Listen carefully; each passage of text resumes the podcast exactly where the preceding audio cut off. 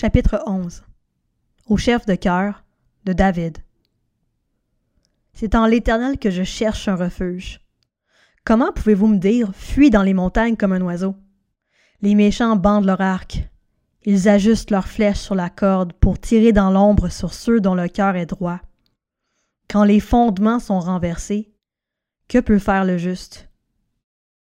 L'Éternel est dans son saint temple. L'Éternel a le trône dans le ciel. Ses yeux regardent, il examine les hommes. L'Éternel examine le juste. Il déteste le méchant et celui qui aime la violence. Il fait pleuvoir sur les méchants des charbons, du feu et du soufre. Un vent brûlant, tel est le lot qu'ils ont en partage. Car l'Éternel est juste, il aime la justice. Les hommes droits contemplent son visage.